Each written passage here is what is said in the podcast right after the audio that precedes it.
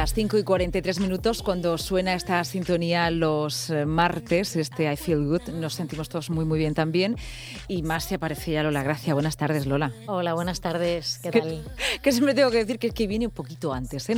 Lola nos acompaña durante un ratito. Es que prefiero llegar con tiempo porque me estresa mucho llegar con el tiempo justo. nosotros como también tengo que aparcar, pues prefiero siempre llegar con un poco de tiempo. Somos reales, de carne y hueso y, y tenemos esos. Y cuando es que cuando llego con la lengua afuera, ¿sabes? A la radio y con el corazón dándome la taquicardia, no, no, Nada, taquicardia nos da y escuchamos ahí la gente, y ya estamos ahí con la taquicardia. Y sobre todo ahora mismo que nos vas a hacer una sección que yo te tengo que mostrar mi escepticismo de antemano, ¿vale? Te voy a hacer de Pepito Grillo todo el tiempo, ¿vale? ¿Me Vale, te dejo, te dejo, te dejo.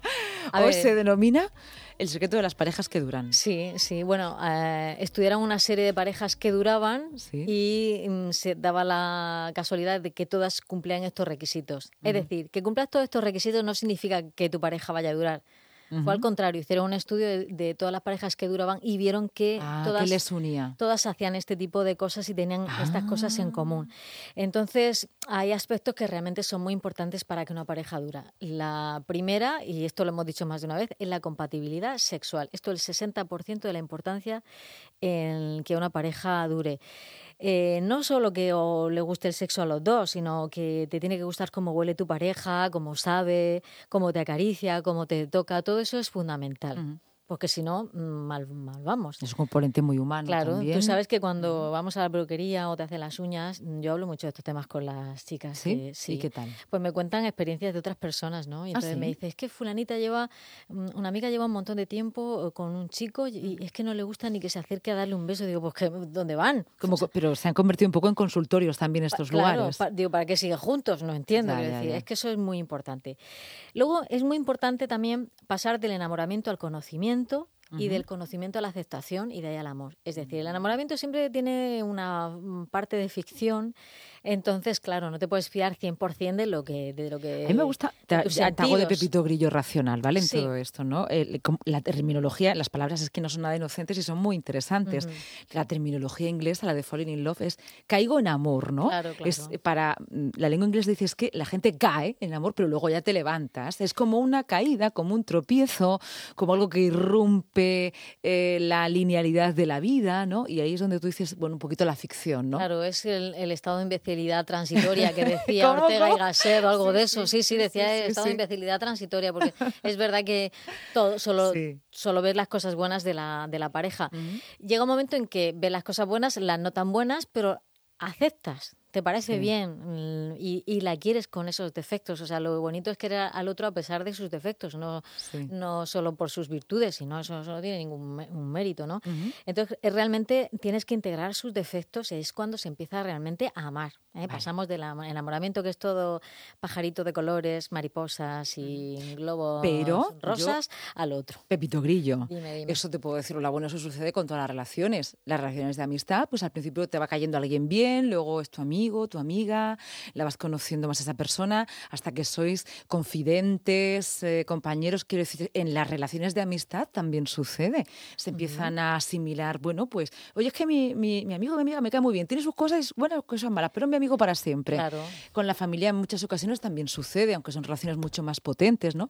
Quiero decir que ese proceso se da en todas las relaciones. Sí, con la familia lo que pasa es que no puedes elegir. La familia es la que te toca. pero lo elegido, por ejemplo, la amistad que te he puesto este Yo creo que con la amistad es muy importante porque un, un buen amigo te dice lo que no quieres oír, lo que nadie más te va a decir.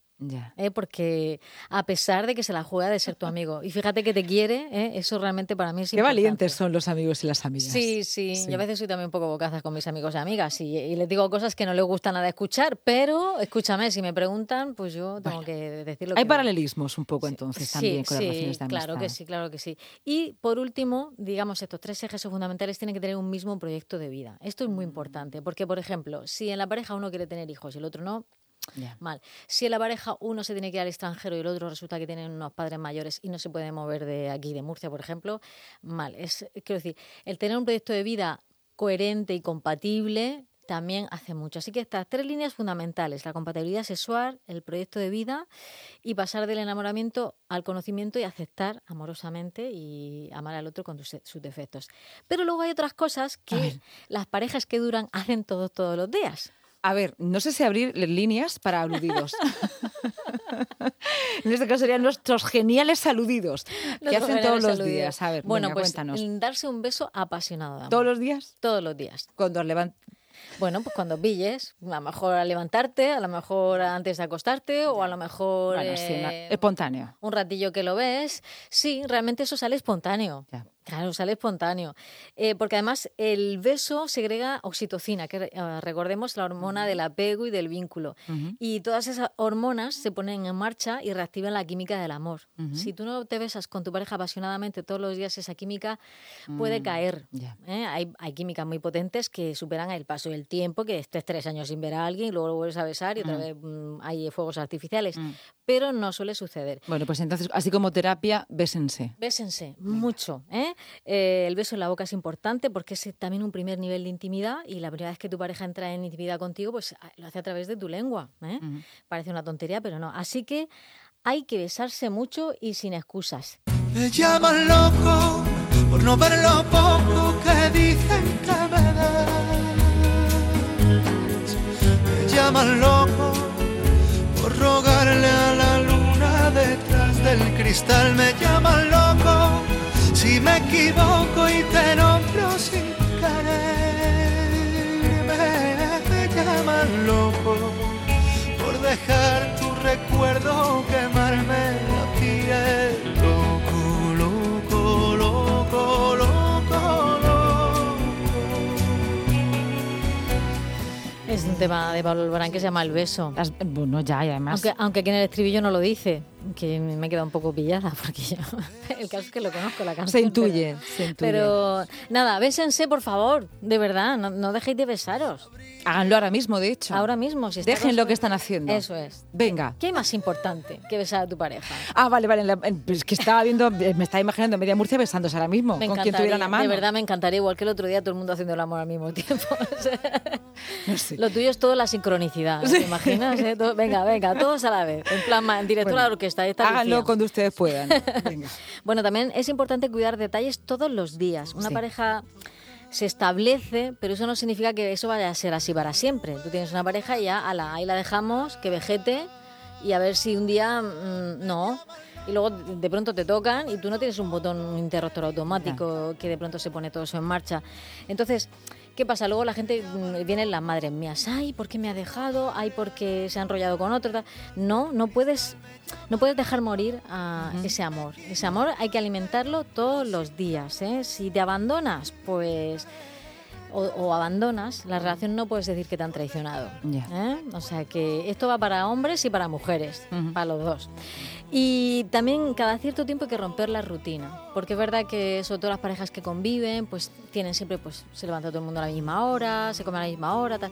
Entonces, de vez en cuando... Hay quien llama eso estabilidad. Sí, está bien, ¿vale? Pero de vez en cuando Ten en ah. cuenta que estoy haciendo de abogado del diablo todo el tiempo. Tú llamas rutina y yo digo, bueno, a lo Hay que hacer algo de aventura, salir un poco de, esa, qué sé yo, pues un viernes mm. inamoviblemente, mm, mm, los viernes irse a comer con tu pareja, ¿eh? por ejemplo. Eso sería, si lo haces habitualmente sería una rutina. También, también, rutina, pero si te vas a un sitio diferente, no. Ah. O probar sitios distintos, o te vas a la otra punta de la región, ¿sabes? A comer. A comer o a darte un paseo, a irte por el monte, porque, porque realmente con la rutina todo se vuelve mecánico. Entonces, esto mata un poquito la creatividad. Esto le pasa también a los creadores, tienen que hacer cosas diferentes, ¿no? Y se acaba la aventura. ¿Qué pasa? Que si en tu pareja no hay aventura, pues si la otra eh, pareja encuentra aventura por otro lado, pues al final ¿eh? siempre estamos con lo mismo. Hay que fomentar esos pequeños momentos de aventura, esos momentos de algo diferente dentro de la pareja. Hay que fomentarlos. Pepito Grillo otra vez. Venga. Con las amistades sale espontáneamente. No es verdad. Anda que no. ¿Con los amigos? No, no. Espontáneamente. Hombre, vamos a ¿Dónde quedamos? Se vemos allá o se me ocurre una Siempre se ocurren las cosas espontáneas con los amigos. Normalmente con las parejas que se van bien también surgen espontáneamente. es verdad. Vale, vale. Pero quiero decir, si tú no ves a tus amigos, por ejemplo, mm, o los ves siempre con prisa, deprisa y corriendo, no puedo quedar, porque no sé. Pues al final las amistades se mueren. Hay que fomentarlo también. hay que fomentarlo. Eh. Ves también a tu pareja en situaciones diferentes, la conoces más. Con, los, amigos igual. No es lo mismo estar con tu amigo en la Gran Vía tomándote un una Coca-Cola que si te vas con la Sierra Espuña a una cabaña perdida sin luz donde y sin nadie llega. Claro, y de pronto a ver cómo hacemos para calentar, la, por ejemplo, la cabaña. Imagínate que llega alguien. Imagínate que llega alguien, llega el Jetting, que no aparece, no, ¿sabes? En fin, que la vida se compone de contraste y aventura y es muy importante. Eh, y se pueden hacer muchas cosas, ¿eh? Pues, por ejemplo, quedar con tu chico en un bar y actuar como si fuerais desconocidos. Eso está bien. Sí. Sí. De vez en cuando, yo qué sé, alguna cosa de vale, esas. Vale, vale. Eh, las cenas íntimas, irse a un hotel, ¿no? salir del, del, mismo espacio de siempre. ¿eh? Hay que producir la relación, que se llama. ¿eh? Las parejas que duran con satisfacción por ambas partes, no las parejas congeladas, esas no valen. Esas que, están, que aguantan, no. Aguantar no es producir la relación. Hay que disfrutar la relación. Es lo que yo comentaba el otro día en un artículo del matrimonio simétrico. ¿eh? Eh, producir la relación por ambas partes, también por parte de la mujer y por parte del hombre. Y, en las relaciones heterosexuales. Sí, en las sí, homosexuales. en las homosexuales por, por parte de un componente de la pareja y por parte del otro. También en las relaciones homosexuales siempre hay una parte que es más masculina que la otra. Suele, suele ser. Eh, y mm, yo eh, he creado un apartado que se titula Ser madurescente. Me encanta cuando te inventas palabras. Bueno, no me la he inventado yo, ¿eh? Todo se ha dicho. Madurescente. Venga, madurescente. Madurescente, pues Vamos a maduro con puntos de adolescencia. ¿eh? Porque, ¿qué pasa? Que yo creo que la edad madura es muy buena para tener nuevas relaciones. ¿Cuál es la edad madura? Pues, por ejemplo, la mía, que acaba de cumplir 49 años. Y es que acaba de cumplir 49 años, que, es que es su cumpleaños. Tengo que decir que es mi cumpleaños, si no reviento. Y entonces, claro, quiero decir, porque ya cuando llegas a determinada edad, se te han caído muchos prejuicios, tienen muchos menos miedos. Y te gusta más la aventura. ¿eh? La aventura, el, el, decir, quiero, y sabes que la vida se acaba, ¿no? Que realmente ya es pasado una edad que dices, no tengo todo el tiempo por delante, tengo mucho tiempo, pero un tiempo útil, que voy a estar sano, que voy a estar bien, que voy a estar fuerte, no sabemos cuánto. Entonces, mm, la vida es corta y has vivido mucho tiempo y has perdido mucho tiempo haciendo cosas que no querías en parejas congeladas y ya no quieres vivir más así. Em, otro punto, aprender a resolver conflictos. Esto es mm. muy importante. En general en la vida, ¿eh? En general en la vida. El ser asertivo que se llama, ¿eh? No, no generar dramas. Hay parejas que cada semana tienen un drama. Así no se, puede, así no se puede.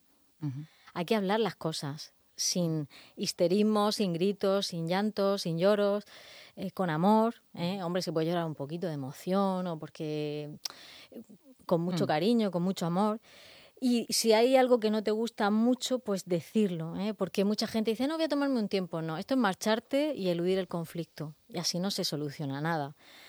Y yo creo que las parejas que llevan ya un tiempo han invertido demasiada energía y fuerza como para dejarlo todo morir. Decir. Y además que no es tan fácil encontrar a alguien con el que tengas todo eso que hemos dicho antes. La compatibilidad sexual, un proyecto de vida, etcétera, etcétera. Muy importante, llegar con una sonrisa a casa. Ya sabemos que la vida es muy dura, que hay días que son horribles, pero si encima mm, llegas a tu pareja mm, y, nada más que le dices lo, mal, lo horrible que ha sido todo tu día, pues escúchame, yo no digo que no te desahogues con ella, pero tener un, también cierta empatía y cierto, el producir la pareja también es eso. Es decir, bueno, te voy a contar un poco lo que ha sido mi día, pero te lo voy a decir con una sonrisa. Y disfrutar de pasar tiempo juntos. Es verdad que muchas parejas por temas de, horarios, no pasan tiempo juntos en casa. Es muy importante pasarte, incluso si uno está haciendo una cosa y otro está haciendo la otra, ¿eh? si yo qué sé, o si ambos están con cada uno con su ordenador y o estamos tendiendo la ropa o estamos cocinando juntos. A lo mejor no son momentos de aventura, pero ese rato de cocinar juntos, fregar, recoger la cocina, en plan equipo, eso también une. Parece que es una tontería, pero también. Y, nada, yo creo que mm, la pareja es una, la obra maestra de las relaciones humanas. Una pareja que perdura es como eso, una masterpiece. O sea, el que consigue eso mm, creo que puede tener relaciones satisfactorias con todas las demás personas. porque realmente en el caso del hombre y la mujer, los hombres son muy distintos a nosotras, por ejemplo. Yo creo que nosotras somos distintas entre nosotras, los hombres son distintos entre ellos. También, también, pero fisiológicamente hombre y mujer somos muy distintos. Eh, y luego también, pues como decíamos, si es una pareja homosexual, también mm, el, juntar dos polos, digamos, opuestos o no exactamente iguales y el conseguir que eso mm, se coordine y, se mantenga de, de, una forma bonita, de una forma eh, armoniosa, con mucho amor, eso para mí es una obra maestra, es la obra maestra de las relaciones. Así que pues nada, una pareja que se lleva bien y que consigue todo esto es indestructible ante el mundo. Muy bien. tenemos ahí a Rosalía guardada. Tenemos a Rosalía porque me gusta mucho Rosalía y me gusta mucho esta canción. Yo para mí, tú para mí, tú para mí, yo para ti. Bueno, como ahora estamos nosotras aquí, que ahora mismo somos pareja radiofónica. Somos pareja radiofónica. Yo lo que quiero en el día de tu cumpleaños es pedir un deseo y es tenerte mucho tiempo cerca de los micrófonos. Y yo, ¿eh? y yo, y yo también, yo contigo. No, nos besamos, pero yo creo que... No nos besamos porque no, son, somos muy heteros, pero si no, vamos. No. Creo que tener un micrófono delante es como tener un beso siempre, todos los días. Pues sí, es verdad. Es verdad. Porque yo creo que la radio es lo más cercano al beso que hay. Yo también. Porque hacemos con la boca. ¿Qué te parece? Muchas gracias, Lola. Que tengas un buen día y que cumplas muchos más. Gracias.